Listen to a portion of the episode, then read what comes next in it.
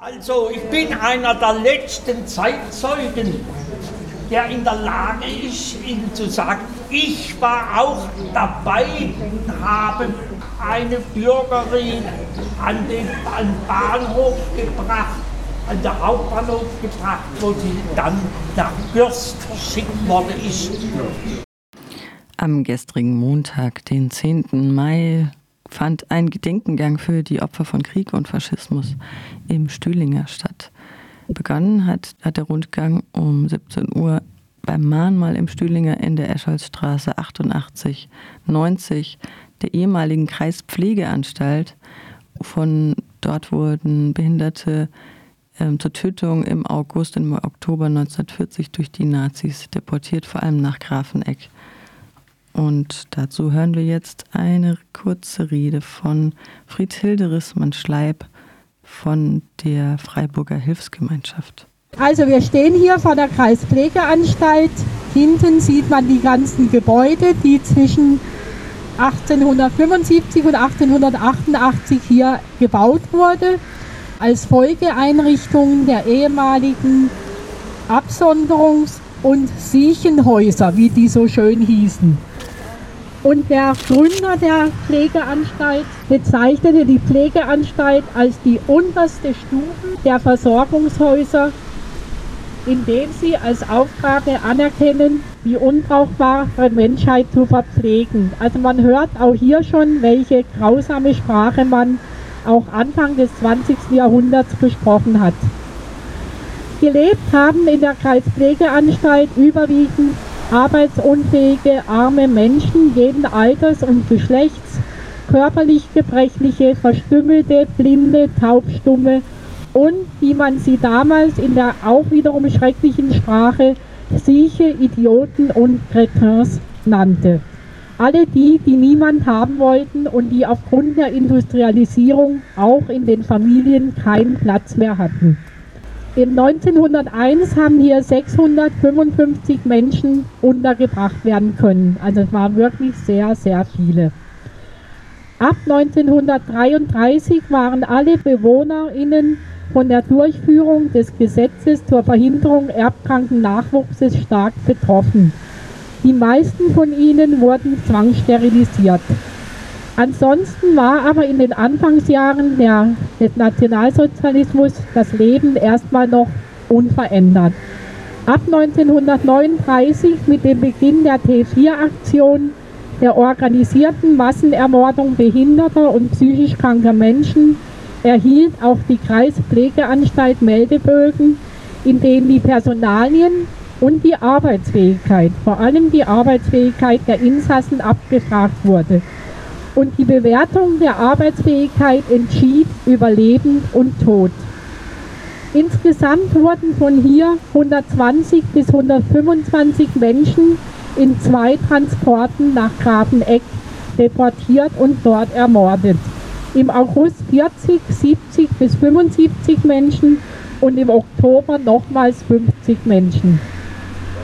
Der Tod der 50 Menschen erfolgte erst am 1. November weil man sich fragt, wo waren diese Menschen, die wurden, ich benutze dieses schreckliche Wort, buchstäblich zwischengelagert in äh, Schussenried, in der dortigen Psychiatrie.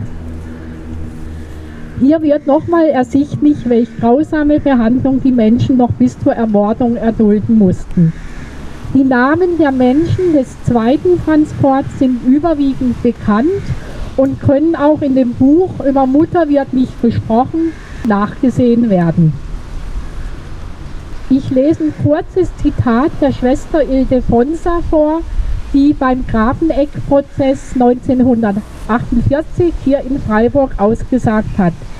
Über die Grauenhaftigkeit dieser Szene brauche ich nur das zu sagen, dass sich die einzelnen Patienten in ihrer Verzweiflung an mich klammerten, so dass sie mir förmlich vom Leibe weggerissen werden mussten. Eine ältere Patientin klammerte sich in ihrer Todesangst schreiend an die Dachsparren auf dem Speicher und musste von fünf Menschen heruntergeholt und in die Wagen gebracht werden. Also die Menschen mussten, welch schreckliches Schicksal sie erwartete. Was das Ganze ich noch grausamer werden lässt. Uns vom Arbeitskreis NS-Euthanasie und Ausgrenzung heute ist es ein dringendes Anliegen, dass eine Möglichkeit geschaffen wird, mehr über das Leben der Menschen, die hier Opfer wurden und die hier gelebt haben, bekannt und erforscht wird.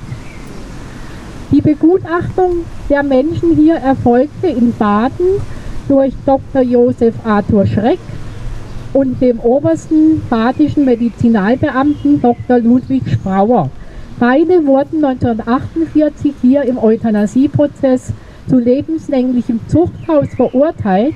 Bereits aber in der Revision wurden diese Urteile gemindert, weil, Zitat, nach ihrer charakterlichen Veranlagung waren sie keine Verbrecher. Unsagbar. Beide wurden in den 50er Jahren begnadigt und erhielten ein monatliches Unterhaltsgeld von 450 D-Mark.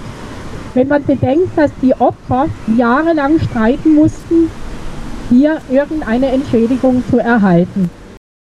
Wer schuf die Stele und was zeigt die Stele? Kann man sich ja dann, wer es noch nicht kennt, mal anschauen. Der Auftrag erging an den Freiburger Bildhauer und Steinmetz Jörg Bollin. Die Skulptur zeigt einen stilisierten Baum, dessen oberer Teil morsch ist und auseinanderbricht. Das symbolisiert die Unmenschlichkeit des NS-Staates. Die Blütenansätze unten sind als Zeichen der Hoffnung zu lesen. Herr Bollin sah die Knospen als Zeichen neuen Lebens der Demokratie, die das morsche System des Nationalsozialismus ablöst. Wann wurde die Stele eingeweiht? Unter Anwesenheit von Freunden aus Bessersau wurde in einer öffentlichen Feier die Stele am 29. Oktober 1991 eingeweiht, also vor 30 Jahren.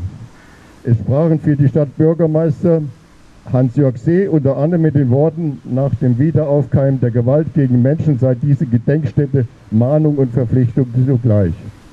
Für die VVN BDA sprach ich als damaliger Vorsitzender und warnte vor der Neuauflage des Euthanasie Gedankens- und neofaschistischer Überzeugungen.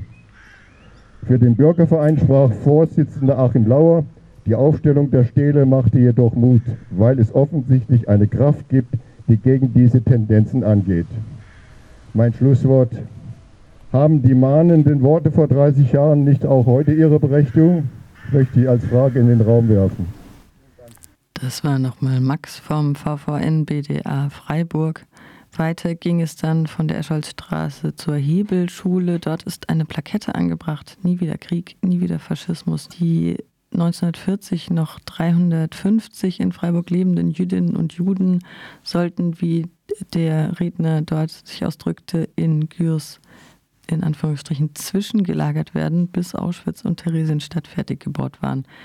Und beim bewusst gewählten Datum der Deportation der Freiburger Jüdinnen und Juden, dem 22. Oktober 1940, das war das Laubhüttenfest, wurden diese Menschen wohl auch durch die Hebelschule geschleust. Und wir hatten das große Glück, einen Zeitzeugen zu hören, den Herrn Beck.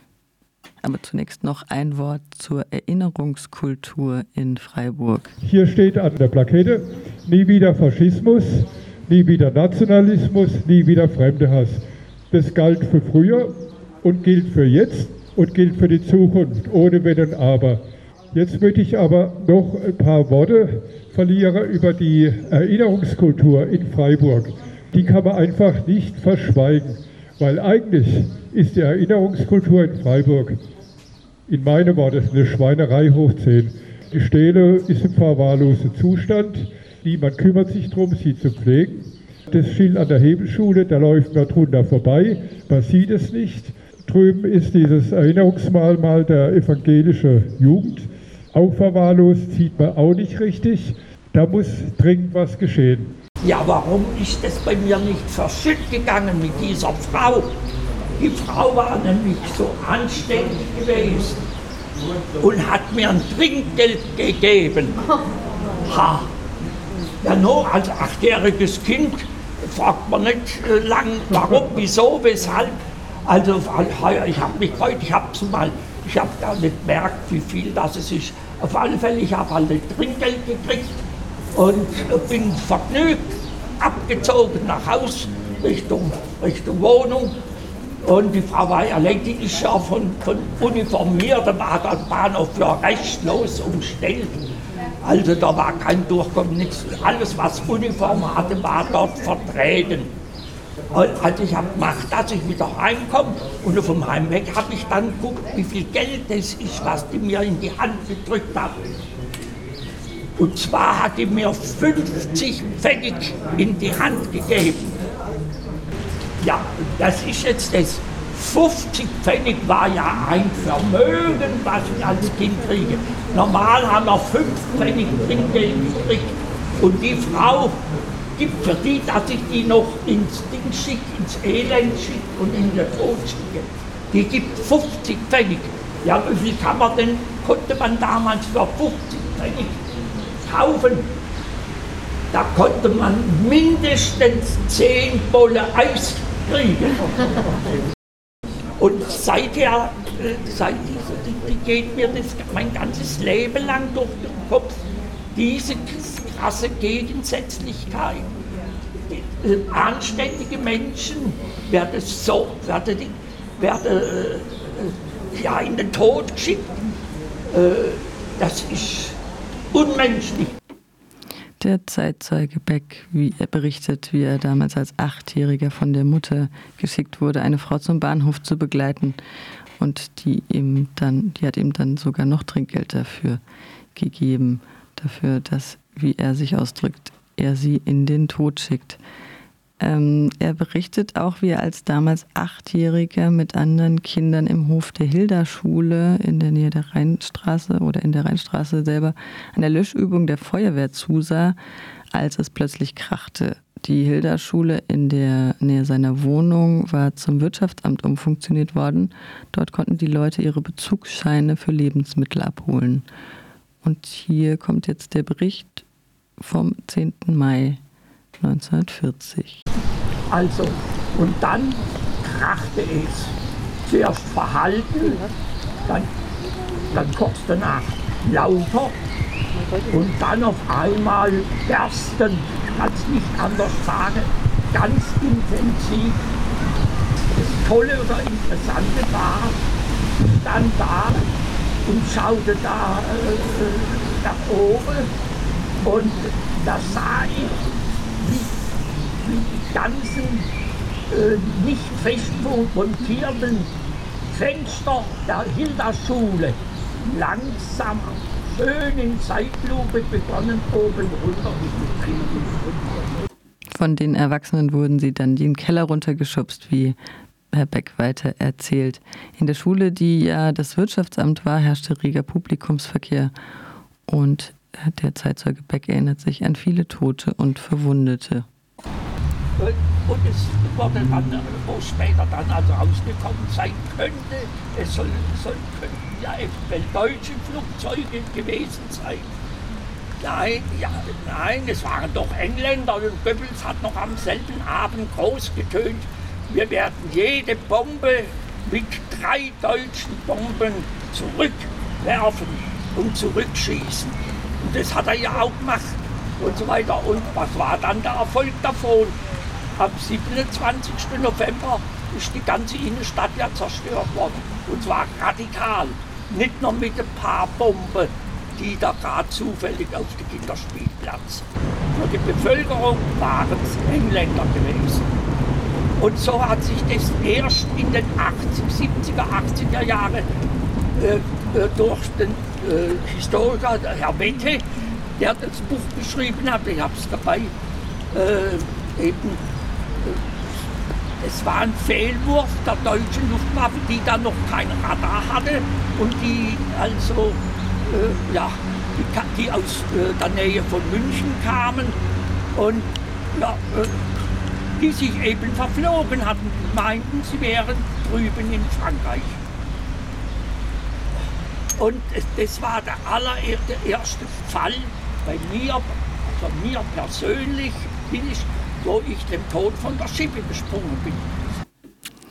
Am 10. Mai 1940 haben sich deutsche Flieger verflogen, wie Herr Beck erzählt, und äh, aus Versehen Freiburg bombardiert. Dabei gab es mehrere Dutzend Todesopfer und sehr viele Kinder darunter, weil ja der Spielplatz auf dem Hilderplatz getroffen wurde. Auch dort ist immer noch ein Gedenkstein und dieser Angriff wurde dann natürlich für die Propaganda missbraucht. Wir hören Hagen Batram von Schulfall für die Bundeswehr.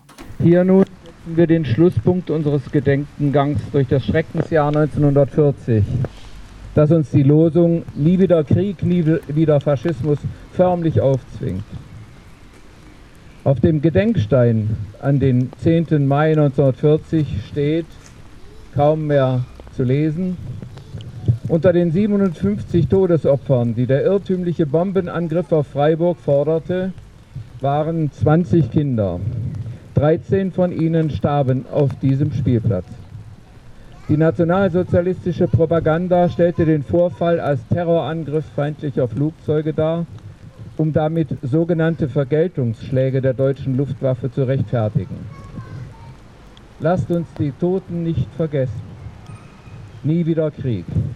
Genau, und die Agnes legt jetzt für uns hier noch Blumen nieder.